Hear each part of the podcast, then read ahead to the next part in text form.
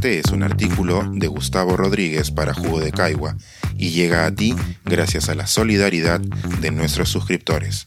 Si aún no estás suscrito, puedes hacerlo en www.jugodecaigua.pe. A quienes conducen por el carril de emergencia.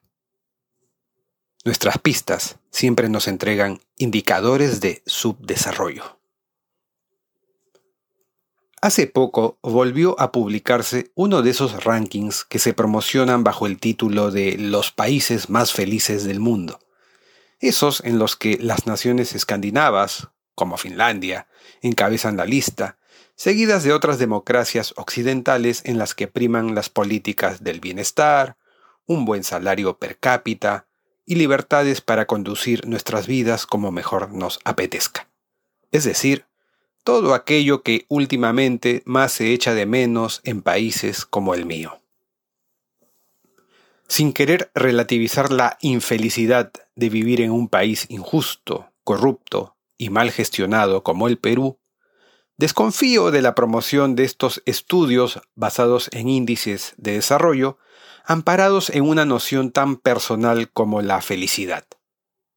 Entiendo, por supuesto, que el marco social y político de una nación es importante, que los precios se mantengan estables, que el transporte sea cómodo, rápido y puntual, que el Estado no nos niegue derechos a causa de nuestra orientación sexual, que nuestros hijos puedan acudir confiados al colegio más cercano y que de vez en cuando uno pueda tomarse unas vacaciones decentes, pues le mejoran a uno la vida a tal punto que no es casualidad que cada vez que un país entra en crisis social, política y económica, sus migraciones se disparen.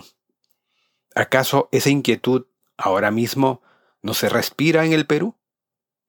No obstante, siendo la felicidad un anhelo tan subjetivo y pidiendo disculpas por la probable caricaturización, ¿Se puede decir que un cubano que se ríe de sus tragedias con sus amigos es menos feliz que un finlandés que vive un largo invierno en soledad? Este fin de Semana Santa, sin embargo, confieso que durante unas buenas horas preferí la noción de satisfacción que plantea el estudio, es decir, la felicidad del escandinavo frente a la del peruano. Conducía de noche hacia el sur por la Panamericana, algo soñoliento, y como el tráfico estaba muy espeso, decidí estacionarme para que mi novia tomara mi lugar. Al final, maldita sea, desistí. Como es costumbre en épocas de alto tráfico, una centena de conductores había decidido utilizar el carril de emergencia de la autopista para utilizarlo como su propia vía rápida. Llegué a mi destino cansado y descorazonado, y solo me provocó tumbarme a dormir. Quién sabe si no soñé con un vengador que recorría con un tanque cubierto de púas aquel carril de emergencia en sentido inverso. Pero lo peor ocurrió cuando, al día siguiente, pretendí salir del balneario que me acogía para visitar a un amigo en una chacra ubicada más al sur. El pase hacia la autopista había sido cortado por una pared infranqueable de buses y camiones inmensos.